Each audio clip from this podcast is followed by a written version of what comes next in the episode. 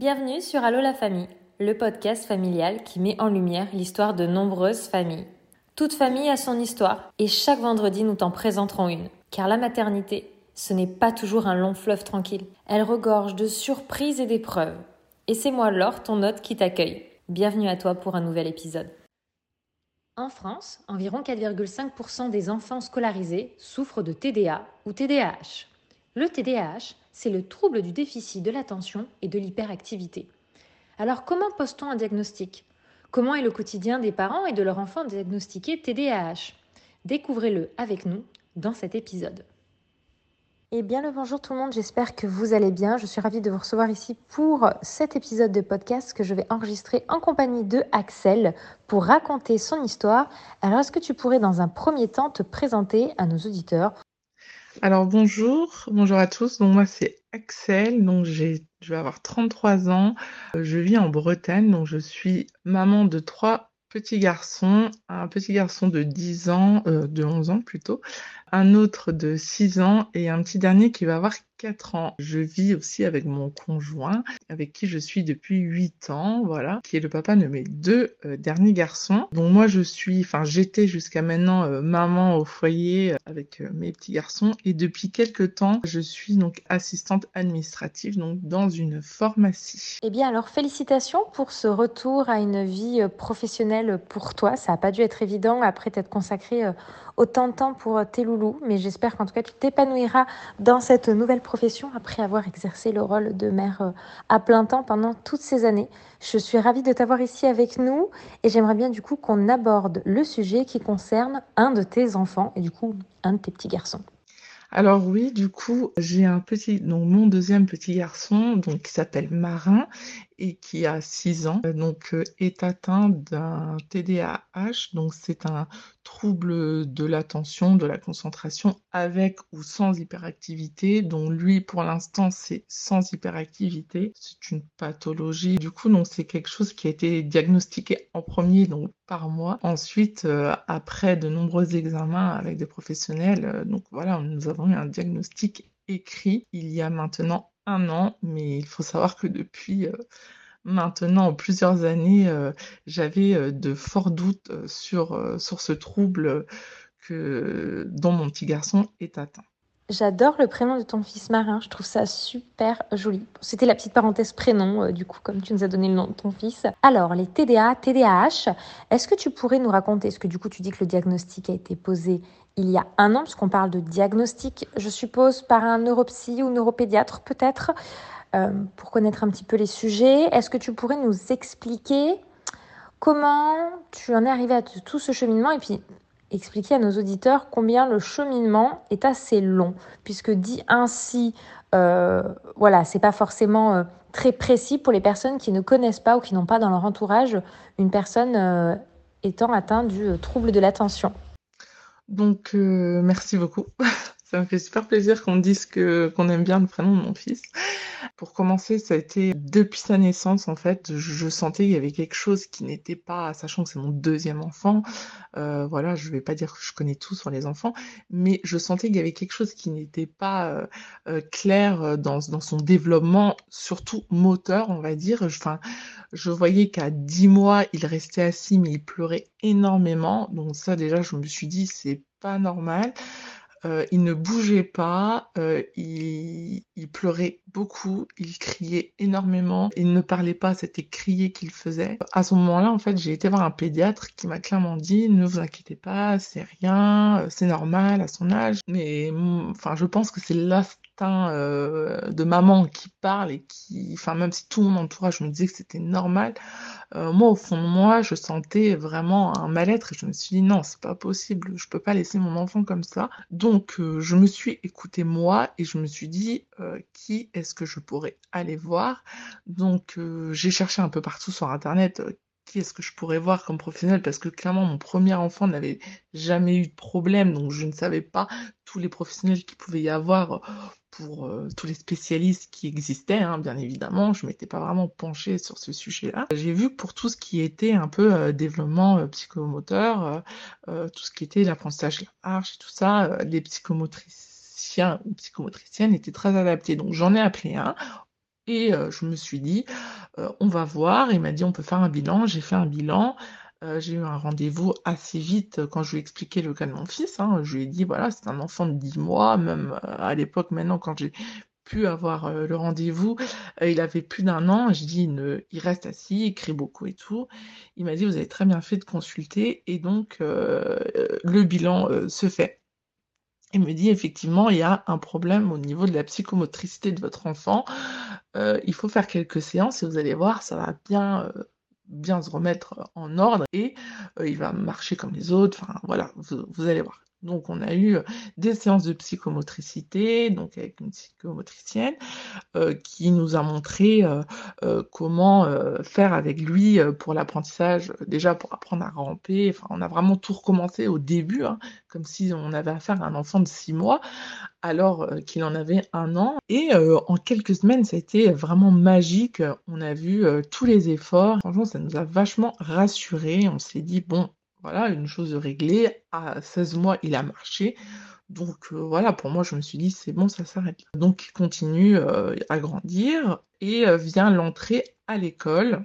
Donc à deux ans et demi, il était à l'école, il, il marchait, il commençait à bien parler, enfin à bien parler pour nous les parents, voilà, nos enfants, dès qu'ils parlent, on, est émerveillés de tout ce qu'ils font, hein, bien évidemment. Donc du coup, voilà, moi je je trouvais que ça allait à peu près. Et puis arrivé à l'école, je voyais avec d'autres enfants et tout. Et puis, euh, enfin, je voyais qu'au niveau de la parole, c'était pas ça. Et il s'est mis à bégayer et à parler très, très, très fort. Il parlait très, très fort. C'est vrai que euh, je l'avais remarqué qu'il parlait très, très fort. Donc, euh, j'en parle à l'institutrice qui me dit, ça serait peut-être bien de consulter votre pédiatre et de voir avec lui. Donc, j'ai changé de pédiatre, hein, bien évidemment, entre temps. Et euh, ce nouveau pédiatre m'a clairement dit, effectivement, euh, ça serait bien euh, de voir une orthophonie si vous pouvez, mais ne vous inquiétez pas, il n'y a pas de, il a pas de stress à avoir, voilà. C'est les enfants à deux ans, ils bégayent beaucoup, ils veulent se faire entendre, ils veulent parler fort, donc vous inquiétez pas. Sauf que moi, mais voilà, mon stress, ma peur tout ça revient et puis euh, je me dis non non c'est pas possible, pas une deuxième fois, on va pas encore me dire que tout va bien alors que moi je sens que clairement tout ne va pas bien. Donc je prends un rendez-vous avec une orthophoniste, je lui dis mon enfant bégaye. Et quand un enfant bégaye, on a le droit à avoir des rendez-vous d'urgence, donc assez vite. Donc on va dire que deux à trois semaines après, euh, j'ai un rendez-vous, j'ai cette chance d'avoir un rendez-vous parce que les orthophonistes, c'est des années d'attente, enfin un an d'attente. Et on fait un bilan, elle me dit effectivement, votre enfant bégaye, on va faire euh, des séances euh, et vous allez voir, ça va se remettre en place. Donc, il a des séances d'orthophoniste, il n'avait plus de séances psychomotricité, hein, bien évidemment, parce que tout était rentré dans l'ordre. Et euh, au fur et à mesure du temps, j'en parle à la maîtresse, j'ai quand même, il n'a pas un comportement très adapté, il bouge beaucoup, il se roule par pas, il faisait pas de colère, mais il, tenait pas en place, il crie dès qu'il parle, euh, c'est compliqué à l'école avec les autres enfants, il tapait pas, mais il bousculait assez violemment les enfants, donc bien évidemment ça ne plaisait pas à tout le monde, ni aux institutrices, ni aux parents, ce que je peux comprendre, hein. mon enfant se fait taper, je serais pas très contente. Donc du coup, j'en parle à l'institutrice, je dis c'est quand même pas normal, c'est quand même pas une réaction normale, mon premier pas comme ça. Et elle me dit oui, effectivement, vous avez raison, vaudrait peut-être mieux en parler à l'orthophoniste et à votre pédiatre. J'en reparle au pédiatre et entre-temps je me renseigne énormément sur Internet. Je suis pas sûre que ce soit la, la meilleure des choses. Je me renseigne énormément sur Internet et je tape tout, tous ces problèmes, je tape qui parle fort, que voilà, la concentration à l'école est compliquée. Il était propre jusqu'à ses deux ans, il est devenu, euh, voilà, il y a eu l'énurésie nocturne, donc euh, voilà, il était plus du tout propre la nuit, mais la journée il était propre quand même.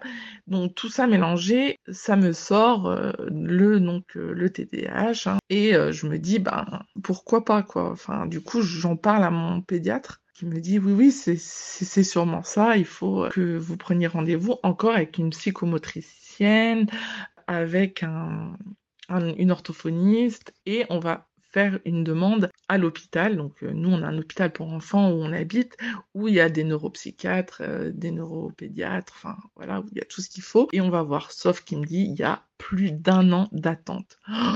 Et là, je me dis, bon, on va voir. Donc, on reprend rendez-vous avec la psychomotricienne. Donc là, il avait plus, un peu plus de trois ans, trois ans et demi.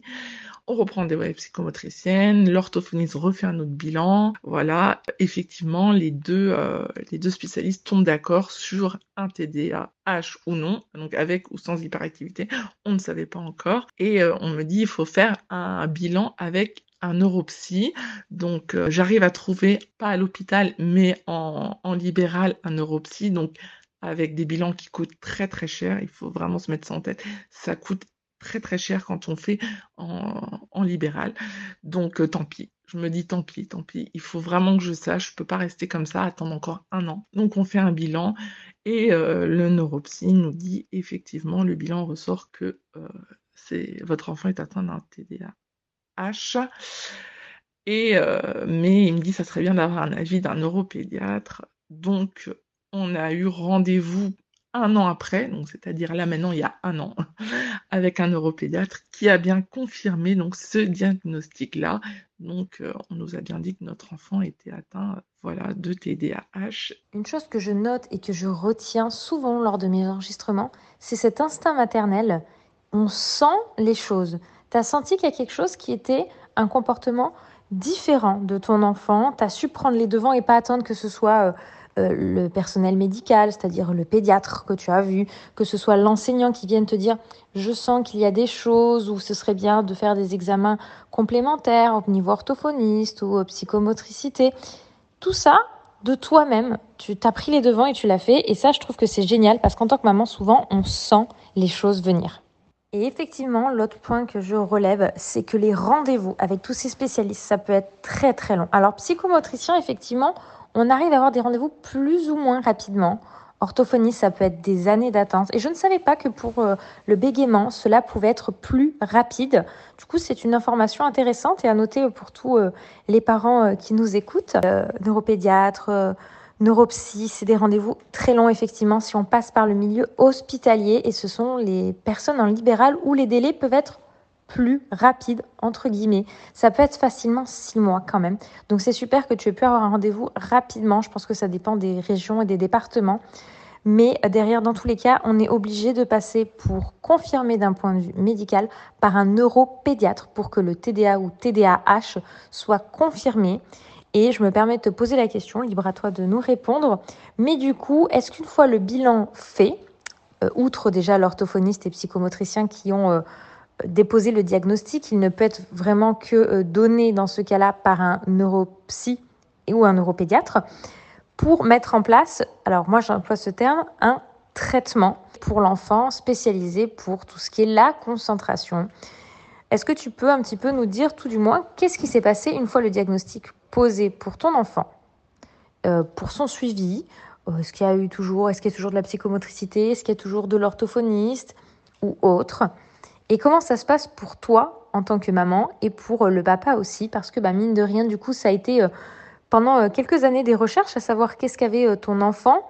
Est-ce que le diagnostic a été difficile à entendre ou est-ce que ça a été un soulagement de mettre des mots sur ce qu'avait ton loulou? Alors du coup, pour ce qui est du traitement, voilà, moi je sais que je n'aime pas employer ce mot et surtout pas envers mon enfant, enfin envers mon fils, euh, je ne lui mens jamais. Je ne vais pas lui dire que je lui donne du sirop parce que clairement ce n'est pas vrai du tout. Déjà d'une, quand j'ai su que mon enfant allait devoir être médicamenté, je pense que les professionnels ont été vraiment d'une bienveillance, mais je suis tombée sur de merveilleuses personnes. Et ça, franchement, je, je les remercie tout le temps, tout le temps et euh, ils ont réussi à le faire au fur et à mesure et pas brutalement. Euh, ce que je trouve qui a été cool pour euh, Marin et pour nous, pour moi, son papa. Donc Marin, alors d'aujourd'hui, est donc à deux traitements. Il a de la mélatonine donc pour dormir la nuit. Il a quand même un dosage qui est un dosage d'adulte, même un peu plus parce que clairement, j'ai déjà essayé d'en prendre, euh, juste pour voir. Le médecin m'a dit essayez, ça vous fera strictement rien à vous. Hein. Euh, je pense que j'ai été plus mal que lui. Euh, moi, j'ai vraiment beaucoup dormi parce qu'il faut savoir que Marin est carrément désorienté dans, dans, dans, le temps et dans l'espace. donc, pour lui, la nuit peut durer 3-4 heures. Hein. donc, on devait se lever la nuit pour vérifier qu'il ne soit pas réveillé et qu'il ne soit pas en train de déjeuner à 3 heures du matin comme il nous l'a très souvent fait. Et du coup, le lendemain, il, était dans l'incapacité d'aller à l'école. Donc, il a un entraînement déjà pour dormir, euh, voilà, de la mélatonine. Et ensuite, donc, il a un entraînement. Donc, je pense que beaucoup vont penser à la ritaline ou, ses dérivés. Euh, pour l'instant, il n'a pas ça parce qu'on arrive à le contrôler. Enfin, j'ai envie de dire, c'est un, peu pareil, mais bon, voilà, par des tout ce qui est tertian, enfin voilà, c'est un peu des anxiolytiques, j'ai envie de vous dire, parce qu'il est très très anxieux, très stressé. Voilà, c'est un enfant où tout doit être carré, tout doit être voilà, tout doit être tout le temps pareil. Il, il déteste l'imprévu. Donc du coup, il est tout, très très stressé, très très anxieux, hein, surtout dans un environnement qu'il ne connaît pas et qu'il est dans un environnement qu'il ne connaît pas. Voilà, donc il a ça du coup pour le détendre, pour le calmer et du coup, ça a quand même un effet sur son hyperactivité qui fait que ça le calme quand même un peu. Ensuite, on a réussi entre l'école et nous à mettre en place un emploi du temps spécial pour lui. Pour l'instant, euh, ça fonctionne. Il a évidemment une AVS. On a fait une demande à la MDPH, donc la maison de la personne handicapée, pour pouvoir avoir une aide avec lui euh, en classe. Donc il a tout le temps. Il a depuis l'année dernière. Ça a été euh, vraiment une plus que positif. Hein. Voilà, on a vu que ça l'a vachement aidé. Donc pour l'instant, voilà, il n'a vraiment que ces deux médicaments-là et qui, lui suffisent pour le moment. On est un peu en phase d'expérimentation, on essaye un peu tout parce que c'est très compliqué à être euh, fixé. Hein. On a dû changer plusieurs fois de médicaments, de, de dosage. Euh, voilà, là pour l'instant pour ces deux-là, on a vraiment réussi à trouver ce qui était adapté pour lui. Ensuite, on essaye vraiment de trouver d'autres méthodes que le médicament pour améliorer son quotidien. Euh, voilà, on est vraiment autant ses frères que nous ou que, l'école, on, on s'adapte vraiment à lui et il est très reconnaissant, donc on a vraiment encore plus envie de, de l'aider et ça c'est vraiment chouette. Euh, il a deux heures de psychomotricité par semaine. Il a donc une heure dans un centre spécialisé où il voit euh, un, neuropsychiatre avec d'autres enfants. Et euh, donc là, il y passe la moitié d'une matinée à peu près. Il fait avec une psychologue de l'hypnose qui l'aide beaucoup, deux fois par mois et donc son orthophoniste qui voit toutes les semaines, euh, donc une heure. Et donc avec tout ça, on arrive vraiment à le soulager, on arrive à le faire avancer donc dans sa petite vie euh, de petit garçon de son âge. Et ça c'est vraiment chouette. Surtout que voilà, avec les enfants de l'école, ça se passe très très bien. Il est dans une classe. Les enfants sont au courant de son handicap, hein, parce que clairement, moi, on le dit, c'est un handicap euh, pour lui, pour nous, pour tout le monde. Et du coup, les enfants de sa classe se sont adaptés et ils le prennent euh, comme il est. Et, ça, je trouve ça vraiment euh, chouette. Pour ce qui est du papa et de moi, donc quand on a appris la nouvelle, ça a été un grand, grand soulagement même si euh, à ce moment-là, on se prend, je pense, une claque carrément. Euh, on se prend carrément une claque parce qu'on se dit, bah, c'est vrai, c'est réel, c'est vraiment euh, ce qu'on pensait. Ça ne nous a fait que nous rassurer et nous donner envie d'aller encore plus loin et de se battre encore plus et de tout faire pour lui, pour avancer dans la vie. Sinon, bah, on va pas dire que ce soit tous les jours facile parce que du coup, voilà, je n'ai pas travaillé pour vraiment me consacrer à lui et mettre en place le maximum de choses dans son quotidien. Et à partir du moment où là, donc il a fait son entrée en CP, où j'ai vu que ça se passait très très bien, que tout se faisait facilement et, et que lui se sentait bien. J'ai recommencé à travailler, mais si jamais ça doit se dégrader un petit peu, parce que par moment, voilà, c'est pas tout le temps la joie, hein. mon employeur est au courant et, et je diminuerai mes heures ou j'arrêterai, mais voilà, enfin, ma priorité, c'est vraiment lui, euh, son bien-être, le bien-être de ses frères, bien évidemment, parce que c'est pas facile. Et voilà, après, le papa a eu un peu plus de mal, je pense, à accepter, parce que c'était un peu plus long à comprendre que son enfant avait un petit problème, mais maintenant, voilà, quoi, tout euh, roule pour l'instant et on va croiser les doigts pour que ça continue comme ça. Alors, je vais revenir sur différents points que tu nous as évoqués dans ta réponse. Alors, on voit qu'effectivement, euh, un enfant qui a un TDA, eh bien, ça demande beaucoup de suivi, l'orthophoniste, psychomotricien. Si je ne me trompe pas, tu as dit neuropsy. J'ai du mal c'est avec certains termes. Je suis désolée, je ne les maîtrise pas encore parfaitement. Je me renseigne beaucoup sur le sujet parce que je trouve que c'est hyper intéressant comme sujet. Donc voilà, je me suis peut-être trompée dans le nom, mais il y a quand même plusieurs suivis. Donc, du coup, effectivement, le cursus en classe doit être adapté au niveau tranche bah, pour pouvoir euh, faire tous ces allers-retours pour ces suivis, pour qu'ils ne soient pas non plus trop fatigués, que tout soit pas sur la même journée. C'est une organisation, j'imagine, assez carré entre lui et puis bah, ses deux autres frères quand même qui ont aussi euh, tout leur cursus, leur scolarité, leurs devoirs euh, pour le plus grand, parce que je pense que le plus petit, ce n'est pas le cas. Et donc, comment tu arrives à t'organiser et en plus avoir repris un travail à côté? Est-ce que du coup, vous avez recours à l'aide d'un taxi? Je sais qu'on peut avoir euh, l'aide d'un taxi pour les rendez-vous. Est-ce que vous alternez entre toi et ton conjoint ou un autre membre de la famille? Comment un petit peu vous organisez dans le quotidien pour tout ce suivi? Alors oui, ça demande beaucoup, beaucoup d'organisation. En fait, jusque-là, euh, ça se passait bien parce que je ne travaillais pas. J'ai fait une demande à la MDPH pour pouvoir avoir un taxi qui m'a été refusée. Voilà, je n'ai pas très bien compris pourquoi. Du coup, euh, mes parents, mes beaux-parents travaillent. Voilà, ils ne sont pas encore à la retraite. Bah, on n'a pas le choix de se débrouiller. Donc, mon conjoint et moi, enfin, surtout moi, j'ai adapté mes horaires de travail pour pouvoir aller à ces rendez-vous. Sinon, on a de la chance euh, d'avoir une amie à moi qui se propose de l'emmener, donc elle le connaît très très bien. Ils se connaissent depuis qu'il est, est tout petit, donc il a une entière confiance en cette personne-là qu'il envoie donc au rendez-vous et euh, sinon eh ben euh, on se débrouille, on prend des jours. On a des employeurs qui nous comprennent énormément et donc qui font en sorte euh, qu'on se libère lors des rendez-vous. Après, enfin c'est toujours les mêmes jours, la même heure, donc on peut s'organiser sur du long terme. Donc ça, pour ça c'est bien. Sinon au niveau des devoirs, de tout ça, de ses frères, enfin de son grand frère, parce que lui il a fait sa rentrée en sixième. J'ai eu droit sixième et CP cette année et petite section.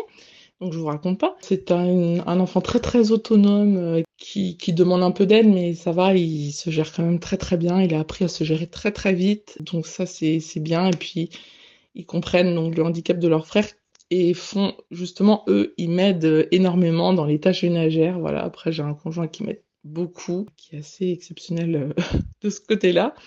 Et puis j'ai ma maman donc qui a quand même pris son mercredi au travail pour pouvoir euh, m'épauler donc les mercredis, même si moi je ne travaille pas le mercredi, pour pouvoir prendre toujours un de mes enfants afin que je puisse euh, justement pouvoir faire des tâches ménagère et tout ça à la maison. Donc euh, nous sommes quand même bien entourés par euh, de, très bonnes personnes. Rien que ça, ça donne énormément d'énergie pour avancer. Et des fois je me dis, il faut pas grand-chose, il faut juste une petite phrase, un petit mot pour nous redonner de l'énergie et c'est bon, on est reparti.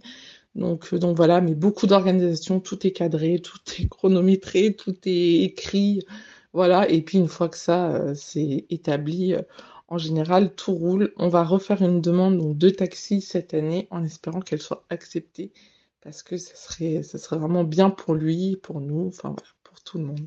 C'est super quand on est bien entouré pour pouvoir se faire aider parce qu'effectivement, on n'a pas tous des métiers qui nous permettent eh de pouvoir se rendre facilement au rendez-vous. Comme tu dis, c'est les mêmes horaires, les mêmes jours. Donc, à force, à plus ou moins long terme, on peut arriver à s'organiser et avoir une routine pour pouvoir tout simplement eh euh, arriver à faire euh, tous les rendez-vous de la semaine. C'est top si ton grand est autonome. Et ton loulou, du coup, du haut de ses 6 ans, est-ce qu'un petit peu, lui, il arrive à mettre des mots, à se rendre compte, à expliquer qu'il a une différence euh, ou est-ce que pour lui, euh, il ne ressent pas de différence au quotidien? Comment est-ce que vous avez abordé ce sujet-là avec lui? Est-ce que lui vous a posé des questions ou est-ce que c'est vous qui avez euh, voulu en discuter avec lui?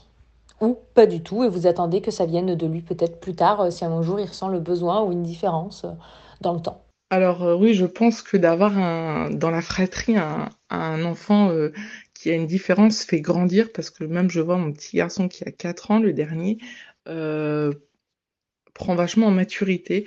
Ce que la maîtresse me disait par rapport aux autres enfants, il va se débrouiller beaucoup plus vite, il va pas forcément demander ou attendre qu'on vienne l'aider, il va essayer, même si ça se termine par un échec, il va vouloir vraiment le faire tout seul pour vraiment ben, vouloir soulager la maîtresse et, elle me dit, on voit que du coup, il est habitué à la maison à, faire comme ça. Après, voilà, je ne délaisse pas mes autres enfants, bien évidemment. Je leur apporte tous le même amour, le même temps à chacun, sauf que voilà, Marin a besoin un peu plus d'attention et, de temps de notre part, mais ça, ils le comprennent très bien.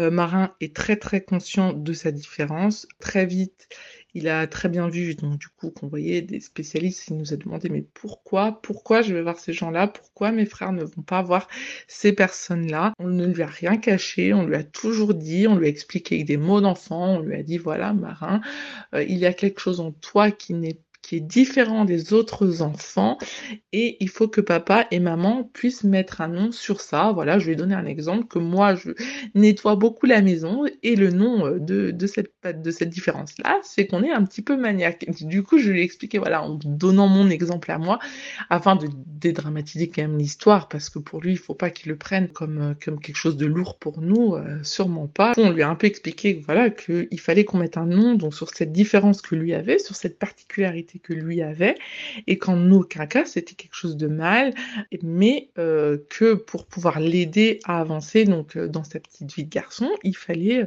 qu'on puisse savoir ce, ce qu'il avait. Donc du coup, il a très bien joué le jeu, il a toujours fait tous les bilans, ce qu'on lui a demandé parce qu'il savait qu'il fallait mettre un nom. Quand on a su ce qu'il avait, donc on lui a expliqué, voilà, que c'était un petit peu compliqué pour lui de se concentrer à l'école, de se concentrer avec les copains, voilà, d'être comme les autres, c'est-à-dire bien assis, ne pas bouger, écouter ce que disait la maîtresse, comme ses frères, bien dormir et. On lui a expliqué que pour lui c'était différent et qu'il avait un petit peu plus de mal et qu'il fallait qu'il ait de l'aide de personnes extérieures et euh, de petits médicaments. Donc quand il prend son médicament pour dormir ou le matin en se levant, euh, il me dit je prends mes médicaments pour avoir plus de force et être euh, encore mieux dans la vie. Hein. Il me dit ça comme ça. Et donc pour lui, ce sont des boosters, comme on dit, comme les Pokémon. Voilà, il a des boosters le matin et le soir pour, euh, pour l'aider et il le prend très très bien, euh, sachant que je suis intervenue dans la classe avec euh, la psychomotricienne. On a expliqué aux enfants avec des mots d'enfant de quoi, quelle était la différence de marin. Les autres enfants l'ont très bien pris.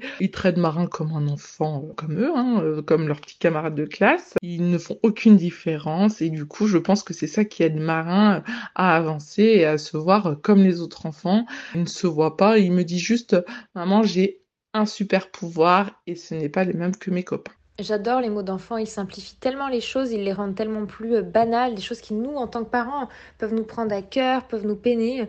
Eux, ils en font quelque chose de merveilleux et de léger. Et cette légèreté d'esprit des enfants au niveau des soucis, de se dire mais tout va bien, regarde maman, je suis un super héros. Moi, je trouve que c'est génial. C'est génial et c'est incroyable. Et je trouve que c'est une vraie richesse et une vraie force qu'ils ont, euh, ces enfants. En tout cas, c'est super euh, qu'ils puissent mettre des mots aussi dessus. Il a mis, il a mis ses mots à, sa façon, il l'exprime à sa façon. Et c'est bien d'avoir pu en parler en classe. Je trouve qu'il est hyper important de banaliser la différence.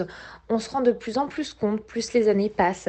Je vais parler de manière générale, mais qu'il existe de nombreux troubles, euh, anciennement appelés par exemple des 10 dans certains cas, que beaucoup d'enfants sont concernés euh, par ça. Et donc d'en faire une richesse, cette différence, de montrer, bah ouais, on est différents, euh, on fonctionne pas tous pareil, mais on va tous au même but, être heureux et vivre notre vie jour indépendamment. Et au niveau de la scolarité, avec l'AVS, ça se passe comment au niveau de, de son école? Tu me disais que ça se passait super bien, il suit le mouvement. Est-ce que du coup, quand même, il a des, des demi-journées ou des moments où il n'est pas là Est-ce qu'à des moments, des fois, c'est pas un petit peu galère au niveau de l'école, au niveau de la fatigue ou autre Ou est-ce qu'il a vraiment bien pris le rythme? Alors du coup, euh, il a commencé à avoir son AVS l'année dernière. Ça se passait au début euh, très bien parce que l'AVS, on lui expliquait en fait euh, pourquoi elle était là, que c'était pour l'aider, mais pas que lui, hein, bien évidemment. Qu'il se sente trop non plus, voilà, pointé du doigt.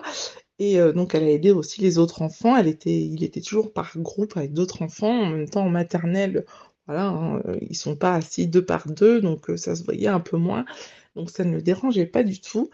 Euh, cette année, donc, il a fait son entrée en CP. Moi, j'étais très, très, très inquiète de savoir comment ça allait se passer, parce que des fois, il loupait un petit peu l'école parce qu'il était très fatigué, donc je ne l'emmenais pas. Au début d'année, il était très content, il a retrouvé la même AVS, donc super. Au bout de quelques jours, je voyais que c'était plus trop ça, je me suis demandé qu'est-ce qui se passait. J'ai été voir la maîtresse qui m'a expliqué, oui, sur le coup, j'ai pas fait attention, c'est qu'ils sont deux par deux dans la classe assis et que du coup l'AVS était vraiment assis à côté de Marin. Chose que Marin, ça ne lui a pas plu du tout. Il n'aime pas trop qu'on le colle ou qu'on soit trop collé à lui. Du coup, avec la maîtresse, on a revu toute la classe. De la classe, a un énorme tapis où Marin peut s'allonger. Vraiment, toute la classe a été faite en sorte qu'elle soit adaptée aussi pour que Marin se sente bien, qu'il ne se sente pas trop montré du doigt avec son AVS à côté de lui. L'AVS va un peu du coup de, de groupe en groupe et ne reste plus à côté, assis à côté de lui. Et donc, on a réglé les choses comme ça les journées entières, à part le mardi matin où il ne va pas. Et le reste du temps, s'il est fatigué, et je ne l'envoie pas non plus à l'école,